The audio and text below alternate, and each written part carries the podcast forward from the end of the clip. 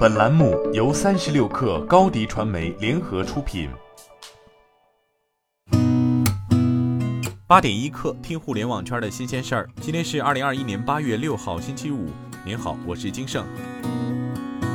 据晚点 Late Post 报道。字节跳动旗下教育品牌大力教育正在进行新一轮调整，向三至八岁孩子提供 AI 动画课程的呱呱龙开始裁撤辅导老师，计划在八月底前裁撤百分之五十以上的体验课辅导老师。向三至十二岁孩子提供思维动画课程的你拍一，以及面向四至十二岁孩子的外教英语一对一业务 GoGoKit 也已经下架了应用，接下来将停止运营。京东零售集团近日完成新一轮人事调整，原大商超全渠道事业群总裁冯毅调任时尚家居事业群担任总裁，向京东零售 CEO 徐雷汇报。原时尚家居事业群总裁赵英明改为向冯毅汇报。时尚家居事业群在京东内部一直专注于 POP 开放平台为主的品类发展，包含时尚、美妆、Top Life 等业务，也是京东第三方业务的增长担当。此番调任时尚家居事业群总裁，内部人认为是徐雷对冯毅工作能力的认可。据 Tech 星球报道，瑞幸咖啡于今年五月、六月连续实现整体盈利，金额在数千万元。这意味着瑞幸咖啡提前完成了今年的年度目标。一位瑞幸员工表示，在宣布了整体盈利后，瑞幸咖啡董事长郭锦一定了一个更激进的目标。此外，瑞幸的国际化扩张计划于去年财务造假事件后暂停，至今还未重启。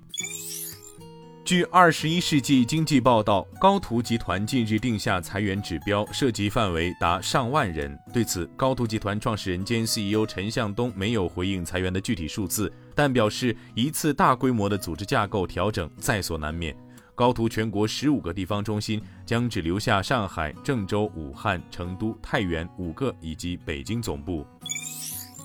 据证券时报报道，标普全球评级日前发布报告《中国汽车行业电动化展望》，其中提到，中国汽车行业的绿色含量将越来越高，未来中国汽车行业将日益电动化。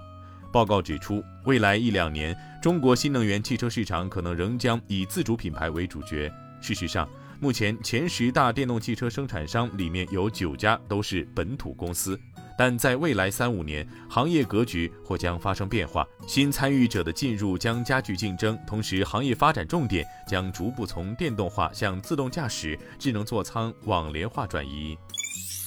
据证券时报报道，在二零二一贝壳财经夏季线上峰会上，国际货币基金组织 IMF 驻华首席代表史蒂文·艾伦巴奈特表示，全球经济正在改善，但仍远低于疫情爆发前的走势。IMF 七月底发布的最新预测显示，今年全球经济增长将达到百分之六，这是一个很高的预测值，也是过去几十年来最高的全球增长速度。据智通财经报道，根据当地时间周三晚间提交的一份监管文件，特斯拉董事长 Robin Denholm 以超过两千两百万美元的价格出售三万一千二百五十股特斯拉股票。Denholm 自二零一四年八月起担任特斯拉董事会成员。二零一八年十一月，在 CEO 埃隆·马斯克因与 SEC 达成和解协议而被迫放弃这一职位后，他成为特斯拉董事长。SEC 于二零一八年九月宣布的协议要求马斯克辞职，由一位独立董事长接替他的职位，任期三年。今天咱们就先聊到这儿，我是兴盛八点一刻，咱们下周见。